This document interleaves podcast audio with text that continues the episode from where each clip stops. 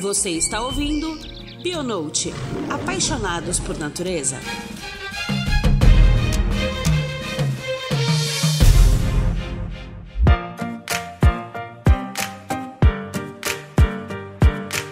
Ei pessoal, estamos com mais um episódio do Bionote para vocês. Dando sequência na nossa série de 2022 sobre conservação da biodiversidade, nesse mês vamos mergulhar profundo na conservação de lobos guará. Digo profundo porque são mais de 20 anos que o nosso querido Rogério Cunha trabalha com a conservação dessa espécie na Serra da Canastra. Conservar é fazer história e envolver toda a comunidade com o mesmo objetivo. E é sobre isso, a importância da longevidade de projetos de conservação associada à educação ambiental regional. Isso constrói história e deixa legado para muitas gerações. Para falar conosco sobre e conservação, convidamos nosso querido especialista e conservacionista de lobo-guará na Serra da Canastra, Rogério Cunha. Rogério é biólogo, analista ambiental do CMBio e coordenador do grupo de trabalho para o lobo-guará na América do Sul pela UCN. E eu estou feliz demais, direto da Serra da Canastra, aqui em campanha de captura de lobo-guará, gravando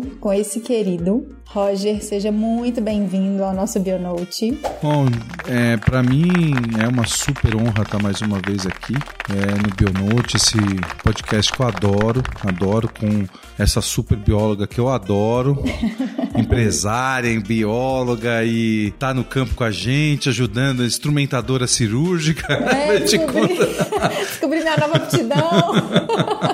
a gente conta essa história depois, né? Mas foi pro pessoal entender, né, Ju? Mas é, assim, dividir esses dias aí no campo com, nessa, nessa nossa expedição de captura, com a, ter a sua presença, tá sendo bem, bem legal e acho que é um, como você falou, é uma história, né? Uma história, uma longa história. Eu cheguei aqui e falar, da, a gente gravar junto aqui na canastra, aqui na com canastra. a Siriema cantando de do fundo aqui é, é outra coisa. A gente tá aqui na salinha olhando a serra no fundo aqui, né? Então a gente depois até tira uma foto do nosso cenário. Aqui. Exatamente. Mas é uma história que, assim, com muitos altos e baixos, dificu muitas dificuldades. É o que a gente fala, fazer pesquisa no Brasil é difícil difícil e implementar ações de conservação é super difícil, mais difícil ainda, né? Porque a gente tem a pesquisa como base e a partir daí a gente constrói essa, essas ações, nessas estratégias para reverter os problemas que a pesquisa nos indica para aquela espécie, né? Na, naquela região.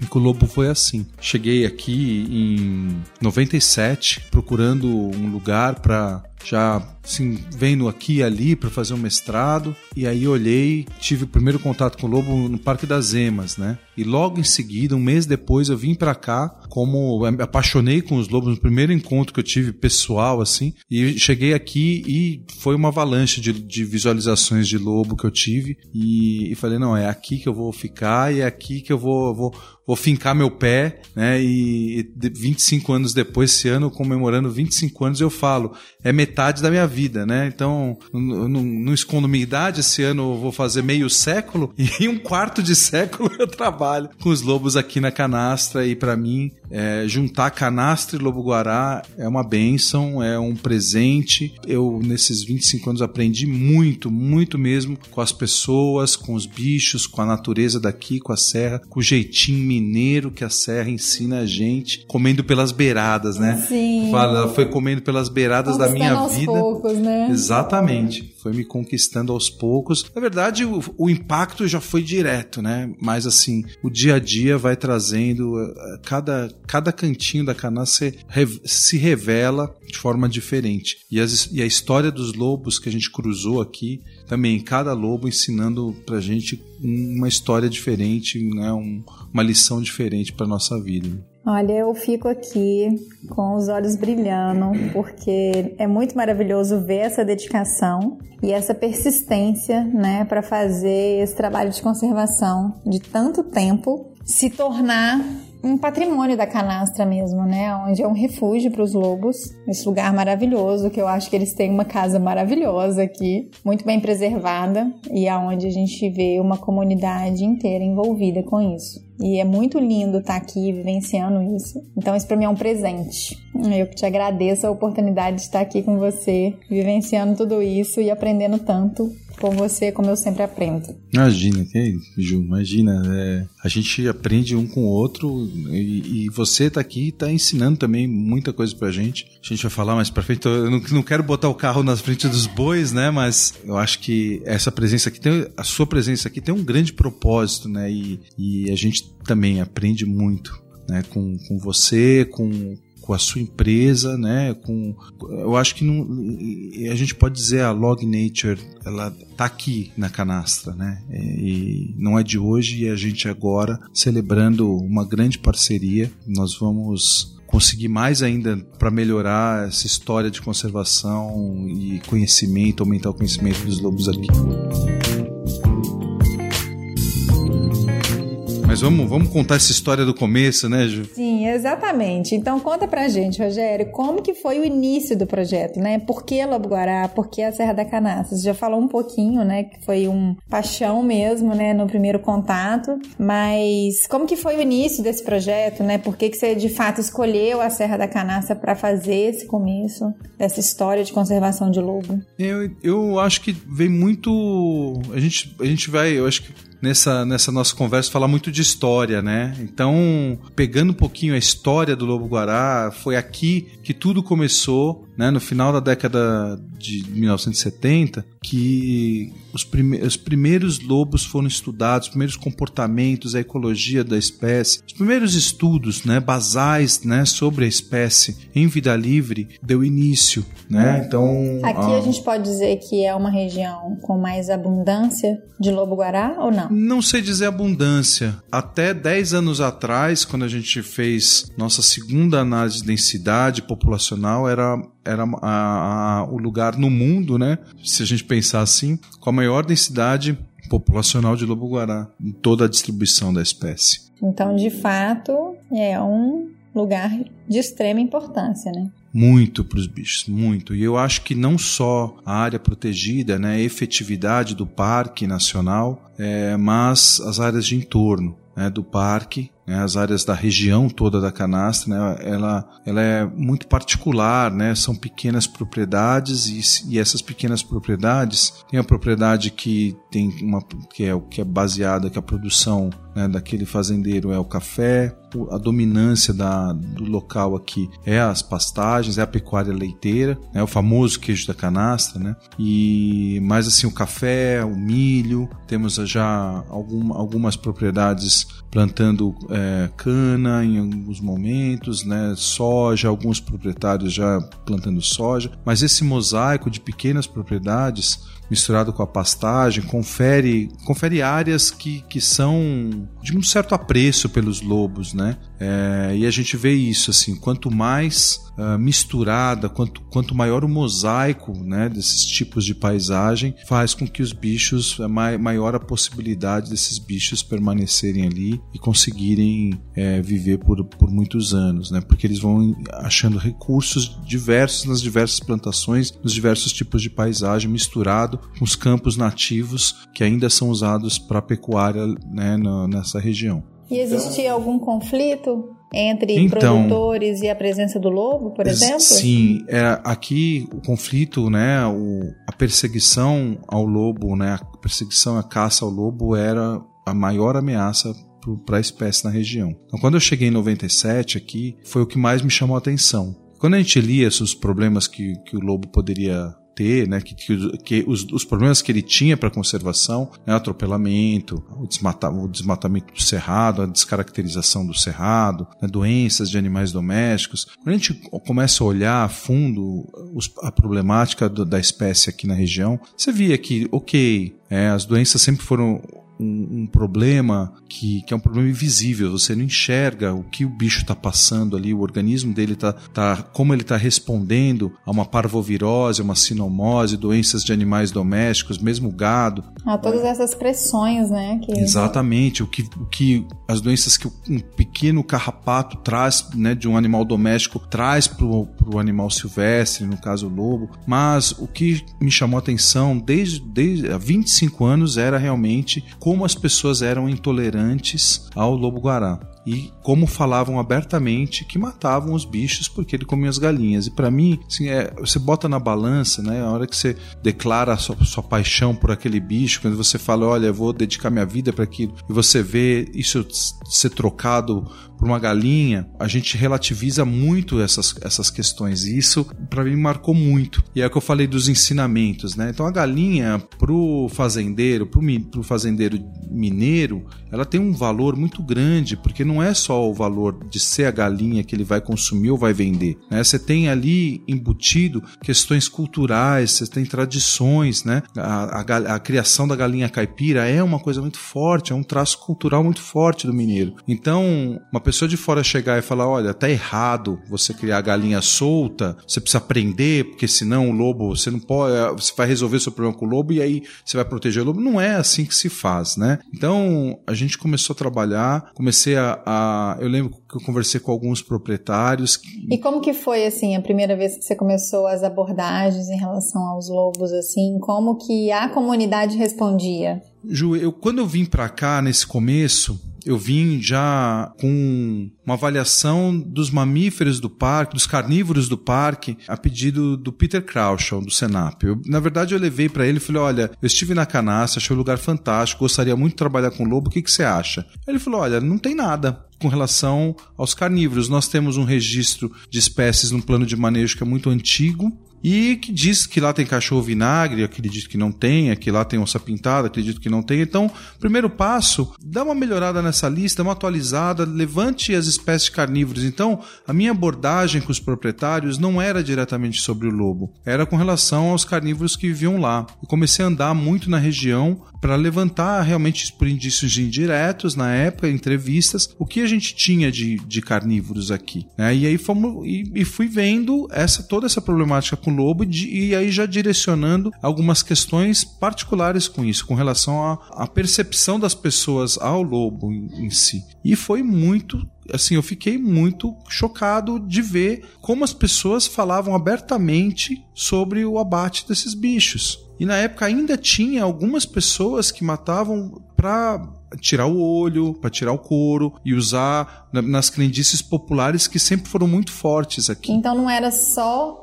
especialmente pelo conflito dele comer os, os animais de criação, mas também era feito isso em virtude de algumas tradições da comunidade. Eu acho que aí, no final dos anos 90, quando eu estava aqui, eu acho que não se matava por conta das crendices, mas se usava, eu acho que a, a base da, da, do abate do lobo era realmente o conflito, por conta do, do, do ataque às galinhas. Mas se aproveitava que, que né, que estavam matando bicho e aí aproveitar, eles tiravam essas partes né? E, mas muito pouco, isso foi visto muito pouco nessas, nessas conversas, né? Porque foi se perdendo com o tempo. Né? Na época que o James Dietz, que foi o primeiro pesquisador que teve aqui no final dos anos 70, trabalhou e fez muitas entrevistas e a gente conversou muito sobre isso também, era muito forte isso. Né? Tinham pessoas, tinham curandeiros na região que tinham nos potinhos, né, com dente de lobo, né, o olho do lobo, o, o, o couro da, do, da lombar do lobo, né, e, e assim, unhas, são, foram, eram várias partes que eram usadas né, para diversas crendices. Né? Então, e prometiam milagres. Com eram milagres, pois é. Né? Então, e, a gente, e conheci muitas pessoas nesse, nesse nesse período, muitos proprietários. Eu lembro que um, um proprietário muito influente na região falou: olha, para você ter um, fazer um trabalho aqui é, com um lobo, que é uma espécie que as pessoas não gostam, ele particularmente não tinha nada contra, é, não matava lobo nem nada, falou, você precisa trabalhar com pessoas-chave na, na região, com pessoas que são formadoras de opinião. E eu comecei então a procurar esses formadores de opinião e entender a problemática, conversar e ver como que seria formas, né, pensando, refletindo, de melhorar isso comecei a trabalhar com eles, né? A gente tinha aí com o pessoal do, do parque, o Ibama na época, trabalhar com os lobos que eram alimentados para o turismo, né? Como no, no Caraça, no Mosteiro do Caraça. Tinha uma ceva, exato, e, e aí avaliando, avaliando uh,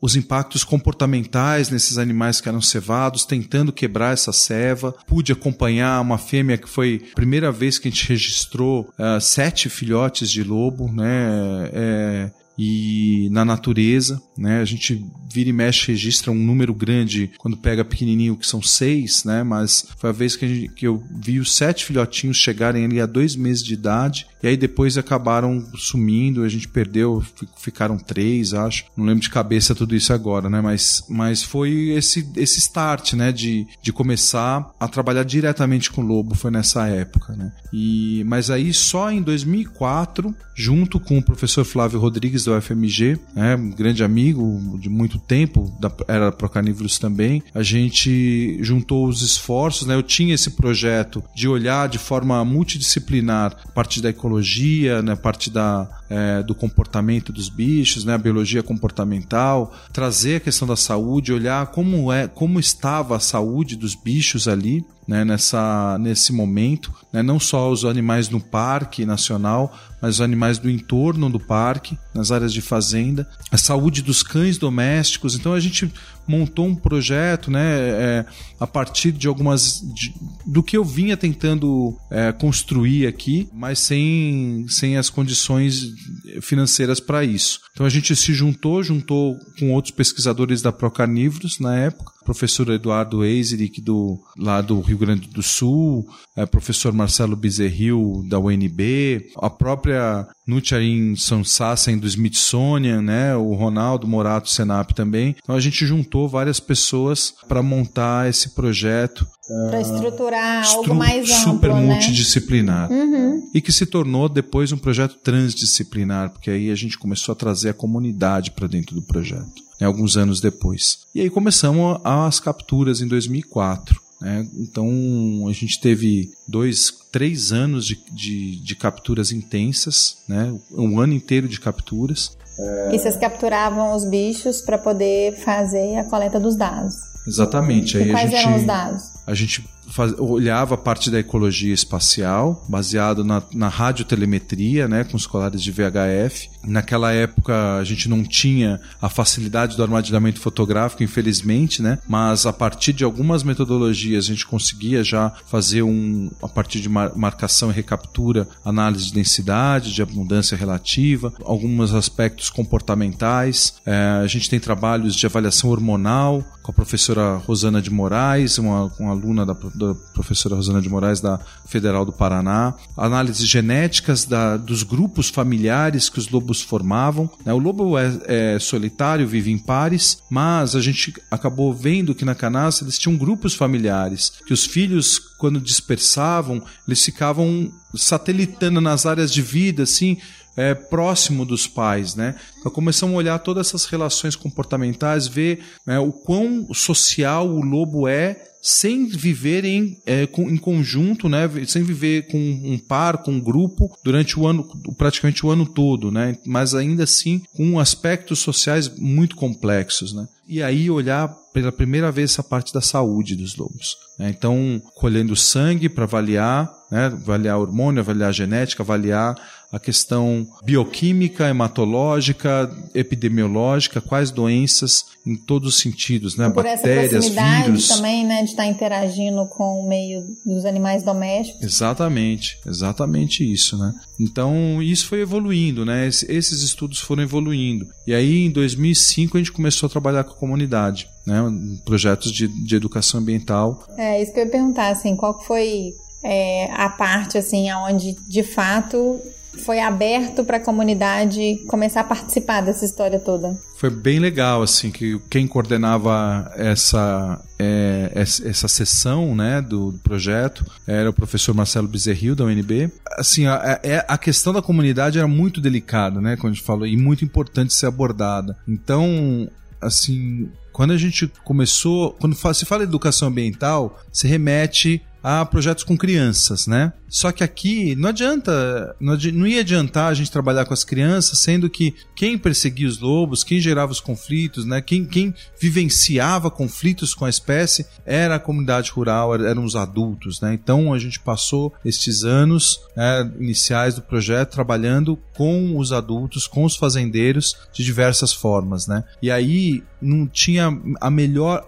o que eu falo assim, não adianta você chegar, um, é um, um alienígena chegando num local querendo ensinar a missa para o padre. Então, assim, uma peça que foi fundamental para esse projeto e para a gente trabalhar a comunidade, ter a comunidade aceitando e depois a gente vou dar um salto lá para frente, mas resolvendo o problema, a principal ameaça dos lobos na região foi ter um cara local dando essa voz ao projeto, né? levando essa conversa, comendo como todo bom da mineirinho, comendo, comendo né? pelas beiradas, uma pessoa da própria comunidade falando com a comunidade. Então trazer qual era esse sentimento da comunidade para dentro do projeto e levar as estratégias do projeto para a comunidade, só tinha jeito de, disso funcionar tendo uma pessoa local para fazer isso. E esse rapazinho que eu, eu adestrei ele é uma mula velha que eu adestrei ele desde a época que eu. Porque aí eu pulei a parte do meu mestrado, né? Que aí eu, em 2000,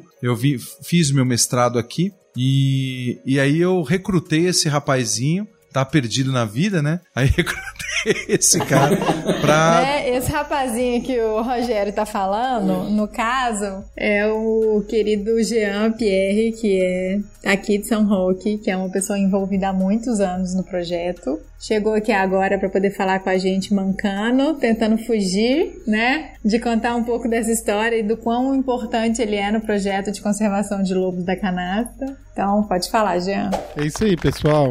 Conheci o Rogério, eu tinha 19 anos, né? É, eu era auxiliar de campo é, do, do trabalho de mestrado dele e vi algumas demandas que, de algumas propostas que ele tinha para a região, principalmente propostas socioeconômicas, né, com foco assim bem direcionado para educação ambiental local e tive a oportunidade de estar tá contribuindo com esses trabalhos, né? Fiz uma capacitação através de um curso é, ciências biológicas, tenho é, licenciatura e bacharelado e realmente ir gosto. Eu vi que a conservação da, das, das espécies, nosso meio e tudo aquilo que deriva é, da natureza é essencial.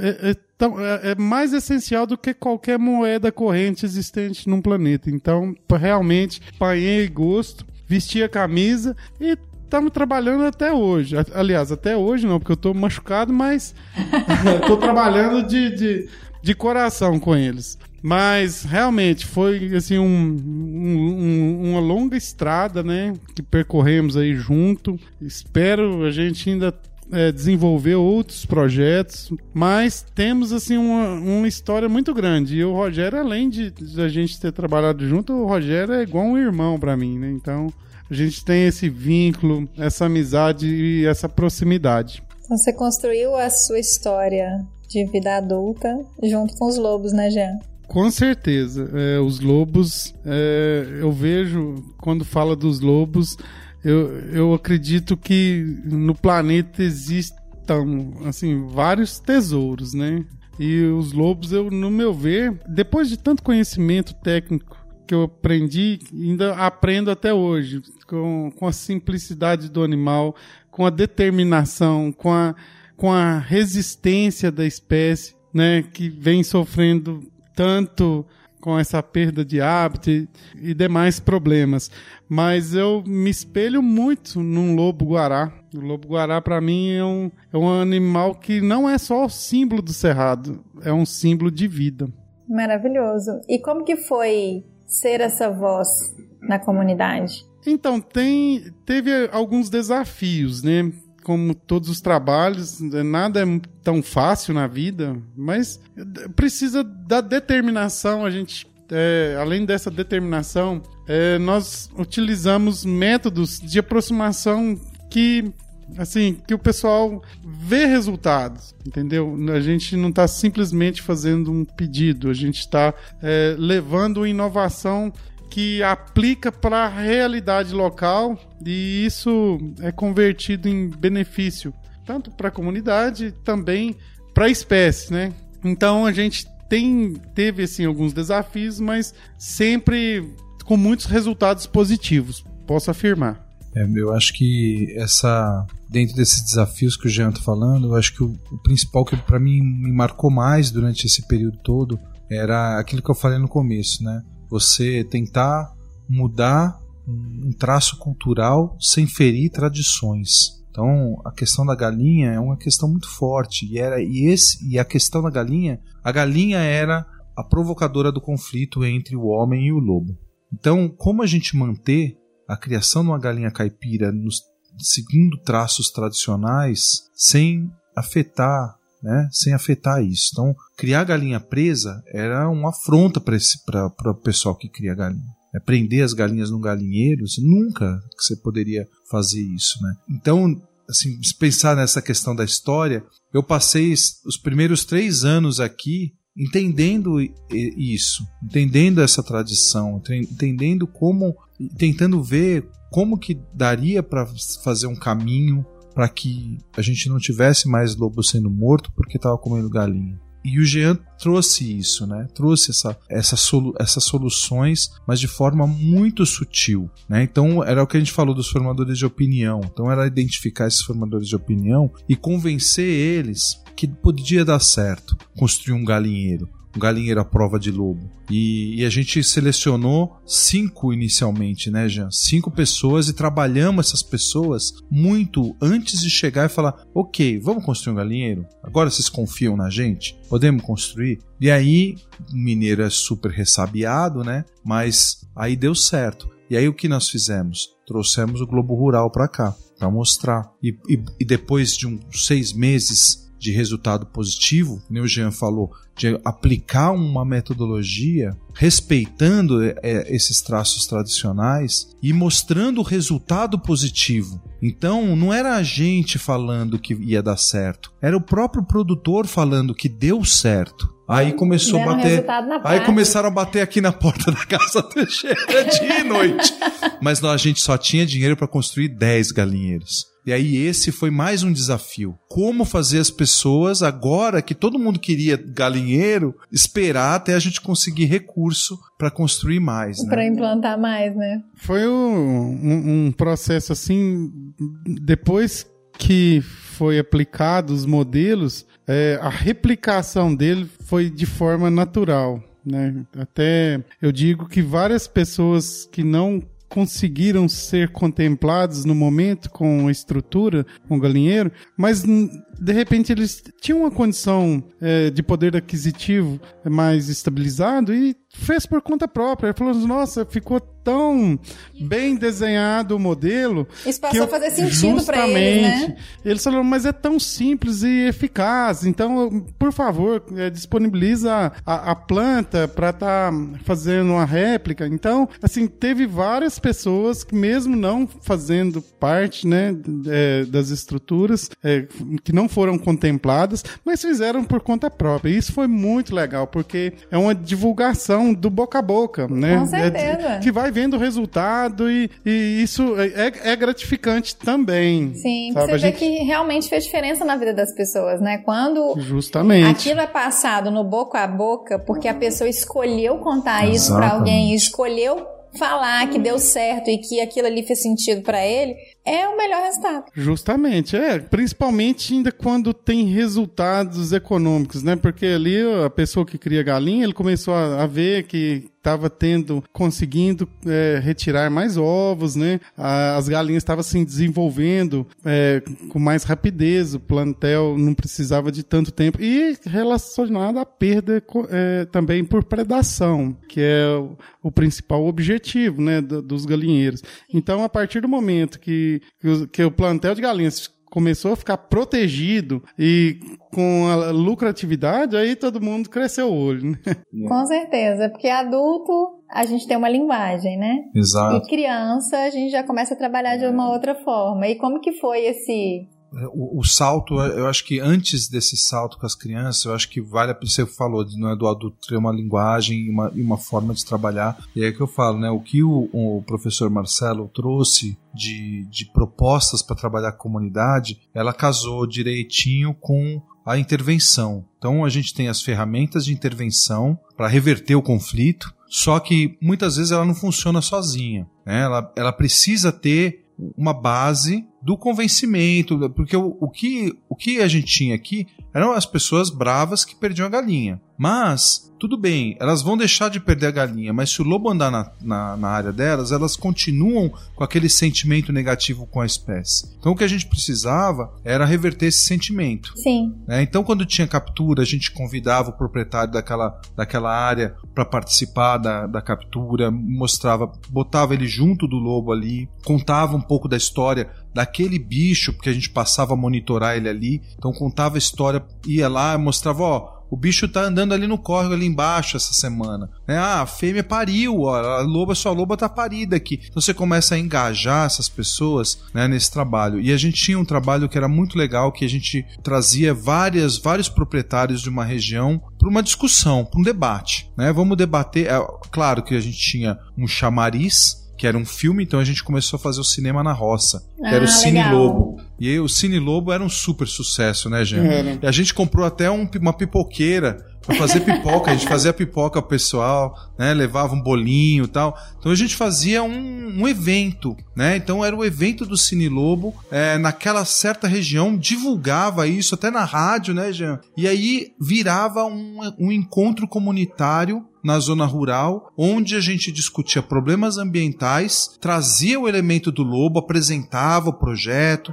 ó, oh, essa semana está acontecendo isso, esse mês está acontecendo isso. E aí a linguagem era a linguagem de trazer as pessoas para dentro entender o problema deles e trabalhar esse problema que não era só com o lobo. O lobo era o mote, era, era a bandeira que a gente que, que era o símbolo. Então, com isso a gente ia agregando, como eu falei, a intervenção a partir de uma ferramenta que era o galinheiro, com a educação, com a conscientização, com a mudança da percepção. Isso foi, foi eu acho que esse casamento. E dá voz para a comunidade, né? Porque exatamente. quando você chama exatamente. a comunidade para conversar e para discutir sobre os problemas, exatamente. você dá voz para aquelas pessoas, né? Para elas participarem da solução. Eles sempre se sentiram oprimidos na região por causa do processo de desapropriação do parque. Então, são pessoas que você vê que têm a necessidade de se expressar e a gente estava dando essa voz, né? Então, foi muito, muito interessante ver isso crescer. E aí só depois aí a gente teve um pequeno hiato, né, Jean, de entre 2010 e 2012. Em 2012 a gente começou a trabalhar com as crianças. A gente trabalhou um pouco com as crianças, né, antes, né, com, com adolescentes, com jovens, né? Tinha um grupo de jovens que, que a gente tinha a bióloga Carla Carla Cruz, que ela trabalhava, ela era responsável aqui local, né, a executora dos trabalhos de educação ambiental, né, e, e o Jean acompanhava também ela sempre nas palestras, nas escolas, tudo.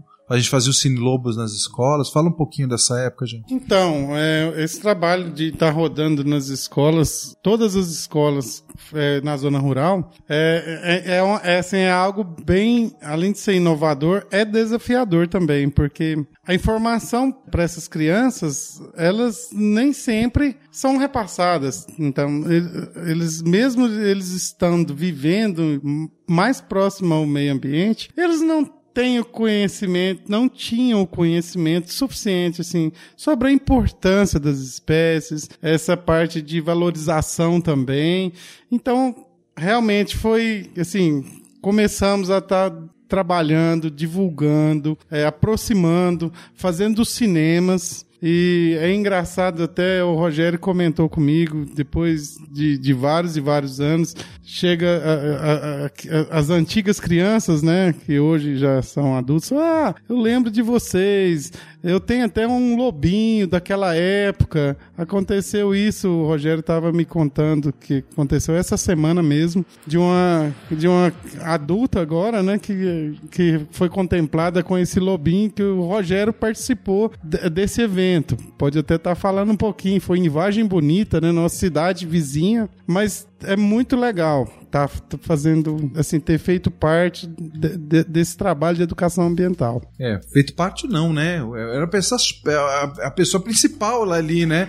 E, e, você viu, ele falou, ele é, ele é licenciado em biologia, então ele é um professor. Né? O cara é um professor. Mas é, é, é o, a, essa coisa das crianças é muito delicado, porque hoje um trabalho de educação ambiental, ele pode ser. Ah, ah o que você faz educação ambiental? Vou lá dar uma palestra na escola. É, isso as pessoas acabam trazendo. Ah, isso é uma educação ambiental. E o, o, a educação ambiental a gente enxerga como algo muito complexo. porque você. O, o, a nossa proposta era incorporar nas escolas uma programação é, de aulas que tocassem o assunto do cerrado, da fauna do cerrado, da conservação do cerrado, das espécies do cerrado e o lobo-guará entrando ali como fio condutor disso. Então a gente trabalhou nesse, nessa, nessa estratégia questões de reciclagem, questões de dispersão de semente. Então não era só ir lá e dar uma palestra sobre o lobo. E aí é todo meio que interage. Interage, isso, né? exatamente. É toda aquela teia de elementos que vão fazer com que a construção disso faça com que a criança reflita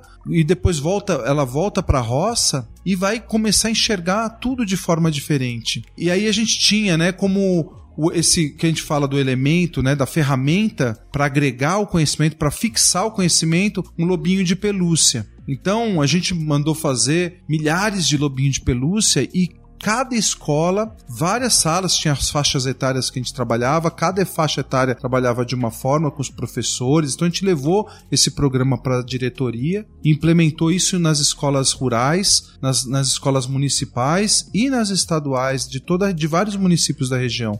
E o Lobinho era a peça de quando a gente ia ter a atividade de educação do projeto, as crianças tinham que levar o lobinho, e aí essa história, você, o lobinho era o elemento de fixar. Então aí o lobinho na casa das pessoas faziam esse link das crianças com os pais. Né? A gente gerou vários questionários para ver como que os pais estavam como, como que as crianças estavam levando essas informações e foi muito interessante de ver. E é muito legal, esse porque trabalho. criança é muito legal. tudo, né? Exato. E vinha uns falando, né? Ah, o meu pai matou um lobo semana passada.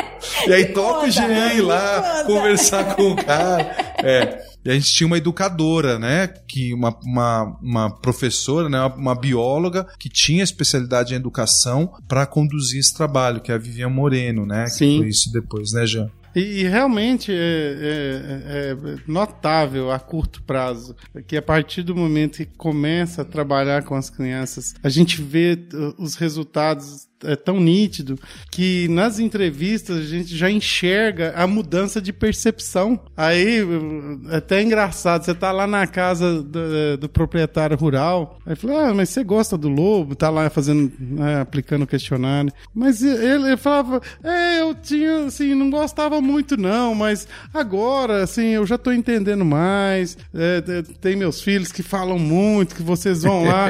Então é, é muito, assim, é gratificante mesmo e, e, os resultados aparecem. Não, e essa, esse caso que o Jean falou dessa menina, menina tem 15 anos e ela tá lá na, tava lá na pousada com a gente e ela falou: Eu lembro de você. É, você, você foi na minha escola, falou do lobo, deu, a gente ganhou um lobinho. E aí falou mais ou menos algumas coisas que a gente tinha falado. Isso sete anos atrás. Então a menina tinha sete anos. E aí hoje com 15 anos ela, ela lembra de, disso tudo, trouxe isso, né, marcou a vida dela. Com e, o, e, o, e, o, e para mim o caso mais incrível dessa mudança foi de uma menininha que era filha de um, de um proprietário que a gente capturava na, na fazenda dela, deles, né, o Quito, lembra, Jean? Que era um grande parceiro nosso. Né, a gente perdeu ele muitos anos atrás. E quando, as, quando eles eram crianças, né? Os filhos eram, eram um menino e uma menina. E eu encontrei ela do nada, assim, no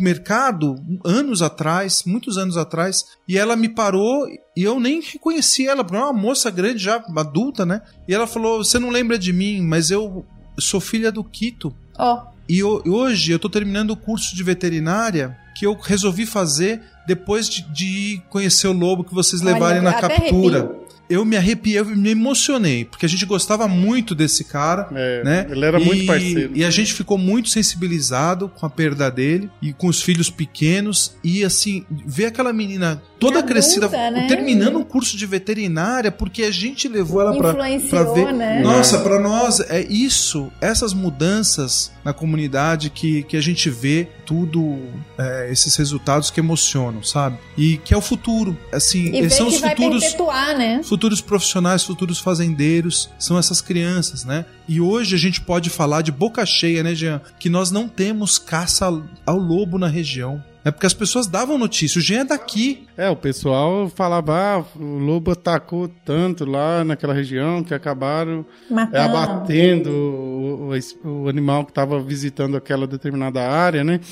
E assim, vou te falar que já tem a ah, coisa de uns 15, 20 anos que eu já, assim, desde que eu trabalho, que eu já não vejo.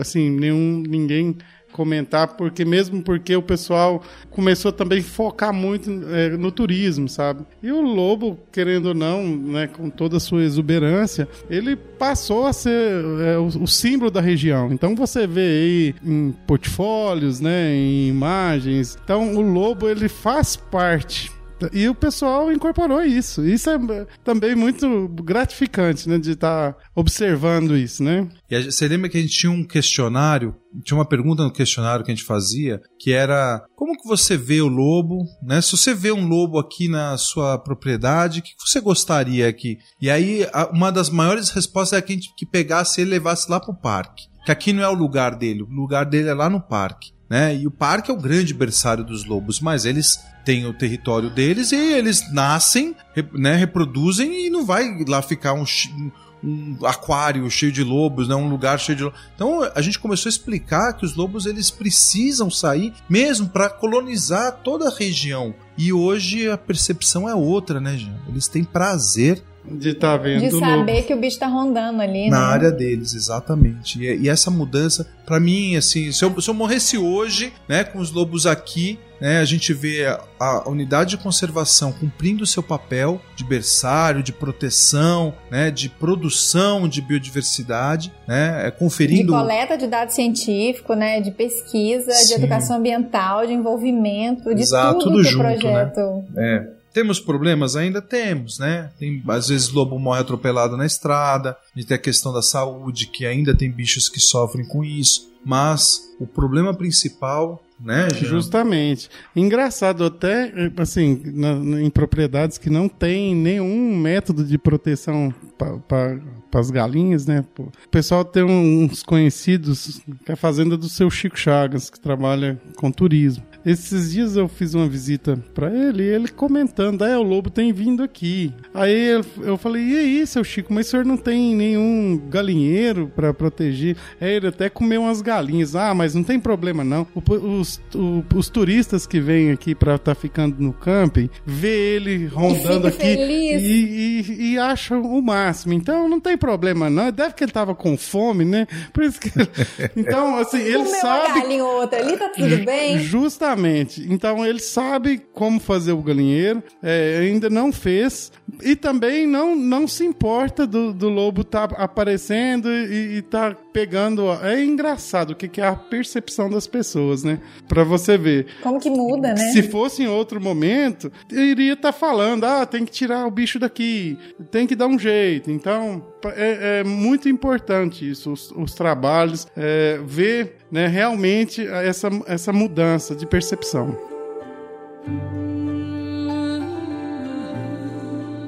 Nossa, eu fico assim com o coração quentinho, muito feliz assim de vendo o desenrolar dessa história, né? Como que começou e como que as coisas foram evoluindo e a comunidade mudando essa percepção toda. E o trabalho de longo prazo, né?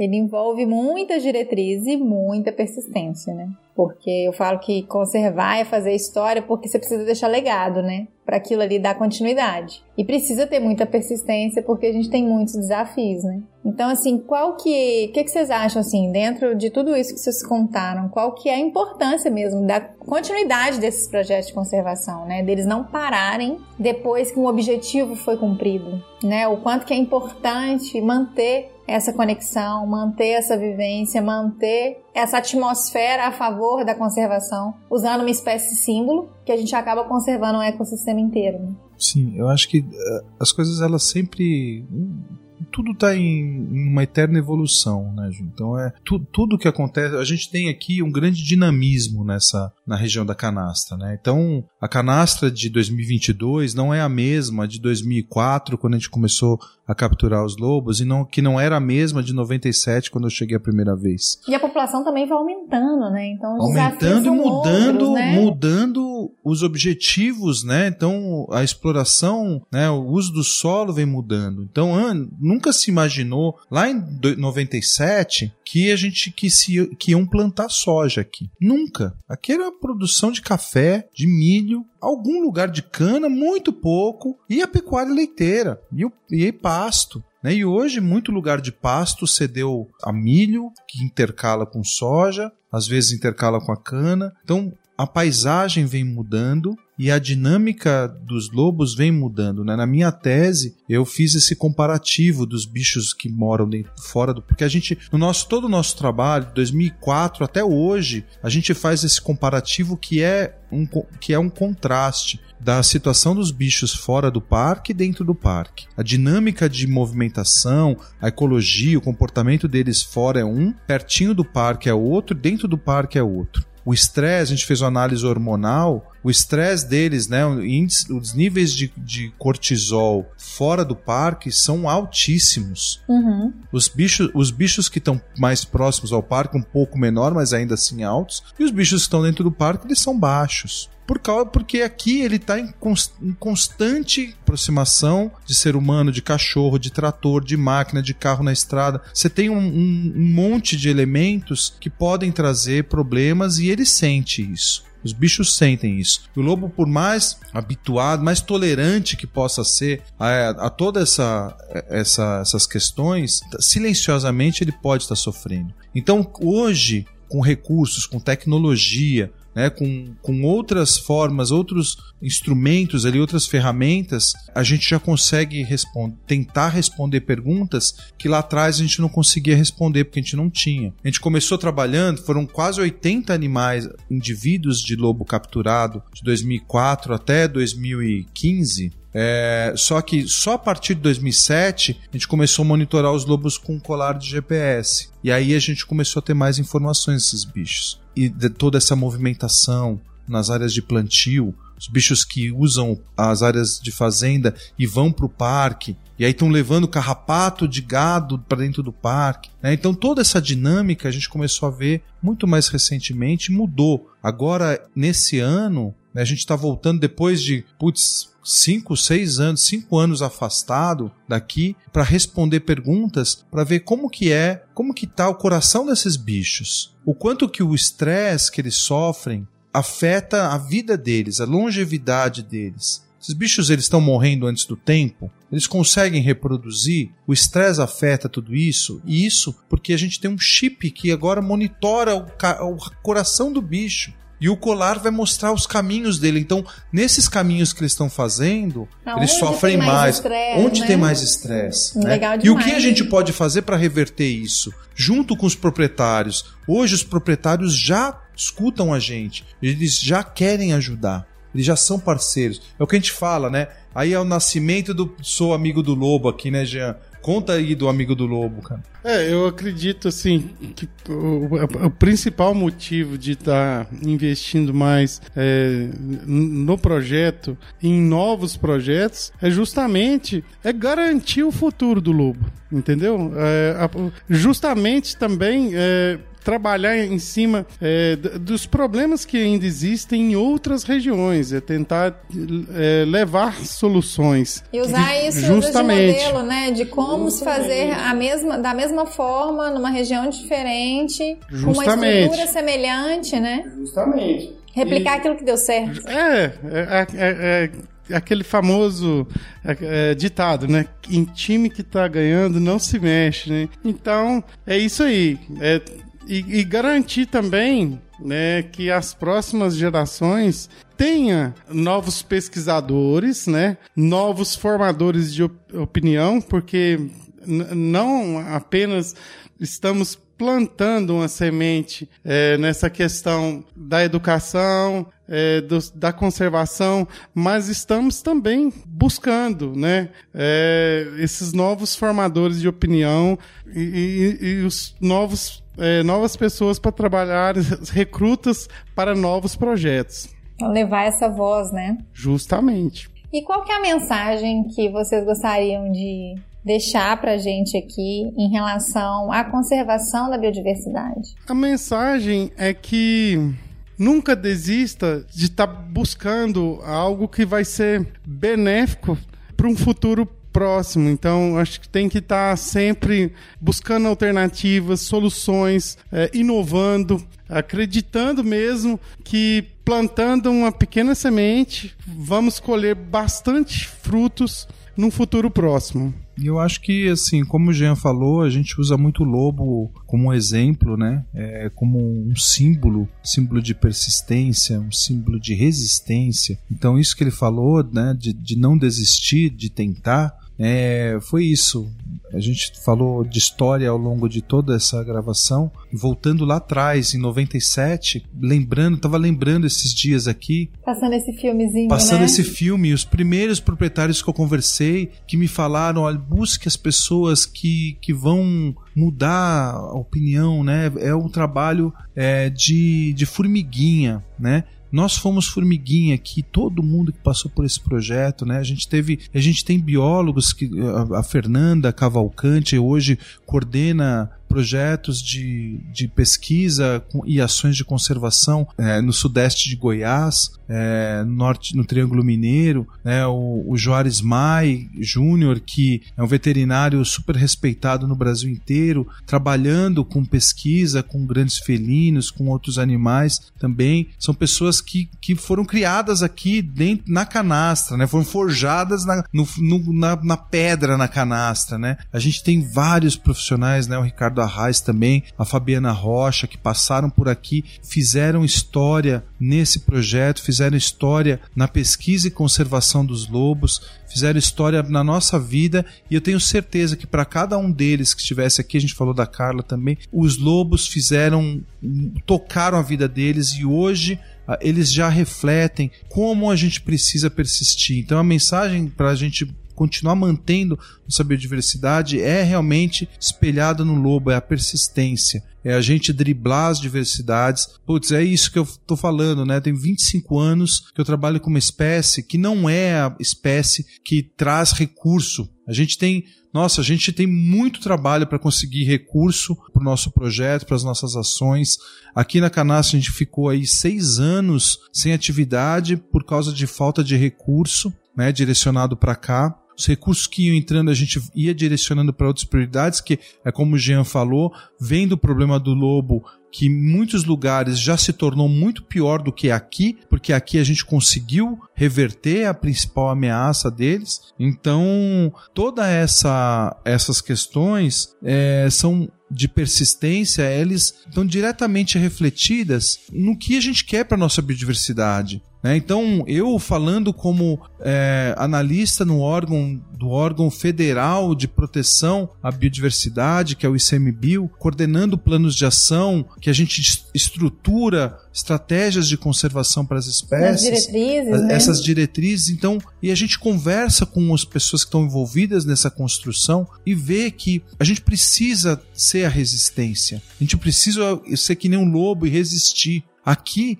Durante muito tempo eles resistiram a uma pressão tremenda de perseguição. Hoje a situação já é muito mais tranquila. Eles passaram, e se a gente olhar na história evolutiva do lobo, os lobos quase desapareceram. Eles passaram por um efeito de gargalo de garrafa, em que pouco, por causa das, das mudanças climáticas, milhares de anos atrás, poucos sobreviveram e eles estão aí até hoje. É uma espécie que está aí e ela tem que ser nosso exemplo. A gente tem que resistir aos problemas que a gente sofre no Brasil com relação ao meio ambiente e, e tem que continuar acreditando, né, gente? Sempre acreditando.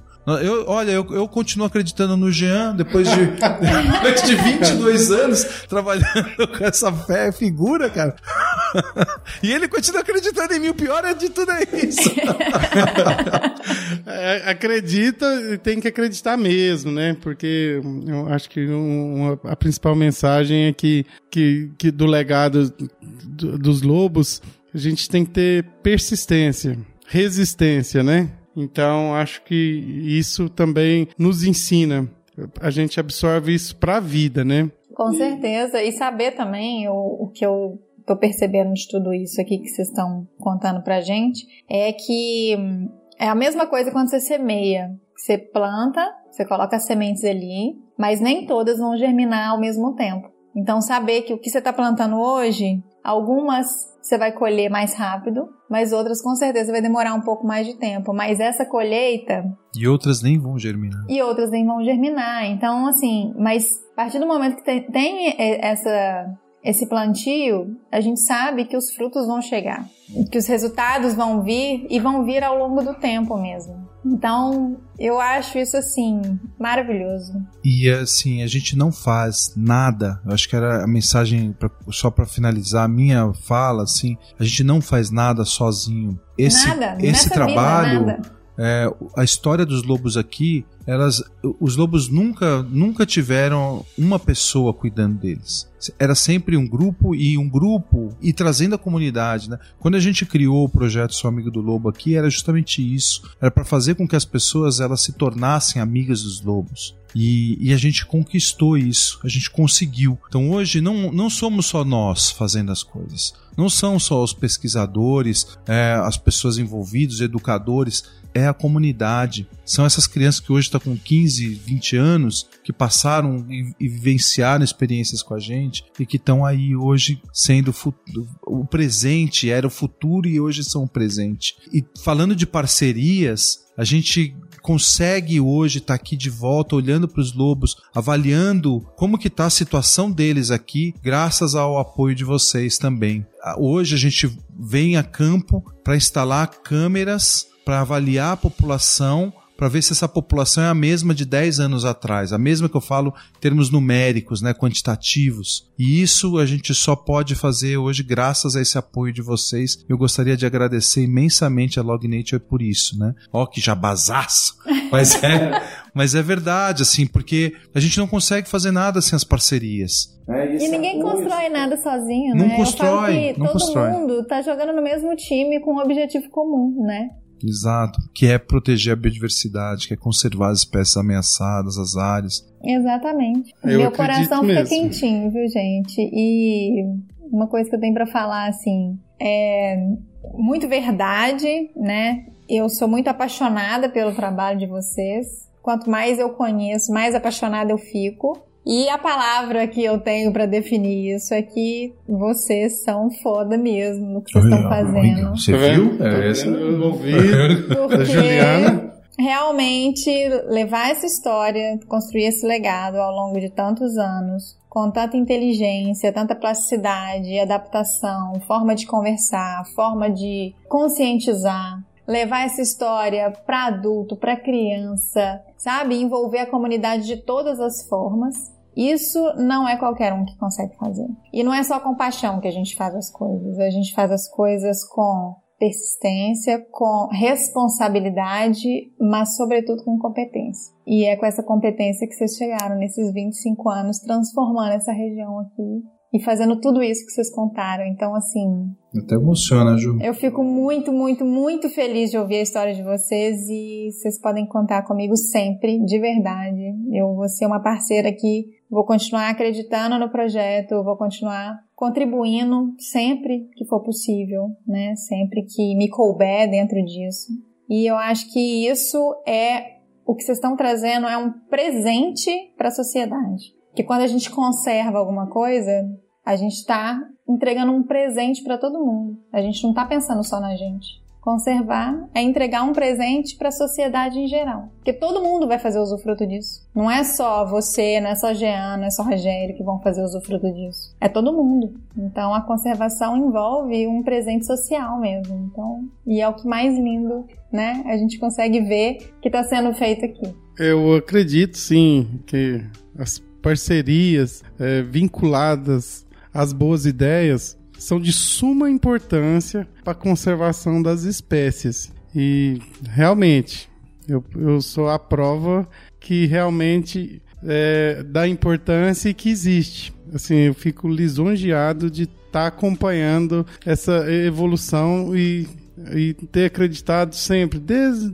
o início, e, e ver tanto resultado positivo até Tantos hoje. frutos, né? Justamente. Isso é maravilhoso, gente. Eu só tenho a agradecer. Eu agradeço, assim, toda a oportunidade de crescimento, de conhecer um pouco mais, de saber tudo isso que vocês fizeram. E pelo tempo de vocês aqui hoje, porque tempo, né? É a coisa que a gente menos tem nessa vida. Especialmente nessa campanha. Né? Especialmente em campanha de captura, né? Mas é assim, é, eu agradeço toda essa consideração, essas palavras que você falou, é uma coisa que toca toca mesmo, assim, a gente vê que, que, que, tem pessoas que, que olham por esse lado. A gente está aqui com o coração fazendo e muita responsabilidade. A gente nunca tratou esses bichos a canastra como parte de um experimento, um laboratório, não tem a ver nada. com vaidade, né? Nenhuma. A gente nunca quis aparecer em nada. É, não ganha, não ganha é, um extra, um bônus, né? O nosso bônus está no nosso coração, no, no sentimento da gente estar tá fazendo alguma coisa por esses bichos, pela canastra, por alguém, no sentido de ajudar um conflito ou trazer informações para as crianças, né? Eu acho que então a, a, responsabilidade e eu eu sou muito grato, sou muito grato a essa terra, sou muito grato a Canastra, sou muito grato ao Jean. O Jean já me salvou várias vezes, né? Não só aqui, né? Mas assim, eu vou contar um perrengue depois, né? Num outro momento. É, por favor. Né? Pode ser no próximo episódio, é, né? Mas a nossa história, cara, com os lobos é, é são 20 anos, 22 anos trabalhando junto com esses bichos. Né? Então é uma vida, cara. Então, assim, eu sou muito grato a esse cara aí, grato a essa serra, grato aos lobos pela vida que eu tenho e tudo que, tudo que eu sou. Né? Então tudo se mistura e agradeço muito a sua percepção com relação a isso, porque é o que, o que eu sinto mesmo, sabe? É o sentimento de dever cumprido. Né? Se, é eu, se eu morrer ver. amanhã, eu estou muito satisfeito pelo que a gente construiu aqui, esse legado que a gente deixa para as próximas gerações aqui. Espero que, que continuem trabalhando, fazendo isso. Né? Então, gente, tudo isso que vocês escutaram aqui, eu acho que todo mundo aprendeu muito e vocês podem compartilhar assim milhares de vezes para levar essa história para vários lugares para que ela também possa ser replicada. Venham conhecer a canasta, vocês param aqui no meio do caminho, pedem um autógrafo pro Jean, tirar uma foto com ele, né? Exatamente, a gente pode até falar aqui, ó, onde que o Jean mora, entendeu? né, Jean? É isso aí, pessoal. É, estamos aqui de braços abertos para estar tá contando um pouco da nossa história, tá aprendendo também com as ideias com as boas ideias que vocês trouxerem para a gente estar tá aplicando aqui, né? Mas é isso mesmo. E, e, muita gratidão também por fazer parte dessa história tão bonita com os lobos. O Rogério também é um, é, como eu disse no começo, é um, é um grande amigo e irmão. E sou muito grato, hum, assim, por tudo, por tudo que eu sei até hoje. Foi ele, inclusive, que, eu, que me incentivou a estar tá estudando, porque eu não era muito de escola, não. Mas eu vi que realmente para dar um passo além, para contribuir mais, precisava. E, e, sempre é necessário. A educação é a base de tudo. E, Com certeza. E eu agradeço muito. E o Rogério, sou muito grato a ele. Isso aí, gente. Maravilhoso. Valeu, pessoal. Valeu, Ju. Valeu, Log.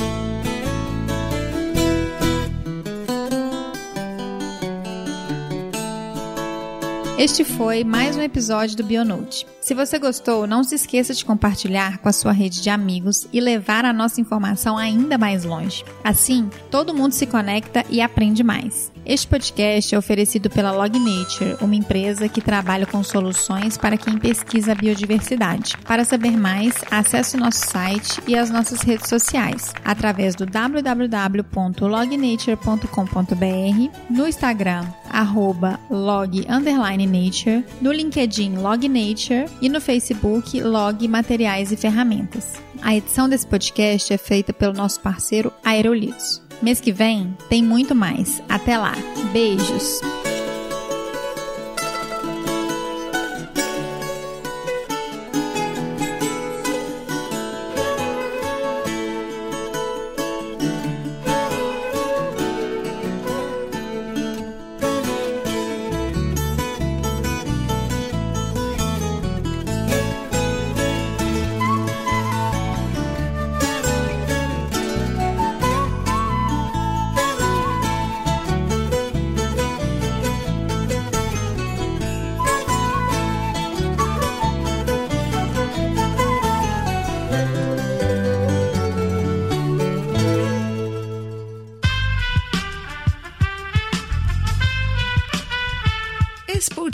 Foi editado por Aerolitos Edição Inteligente.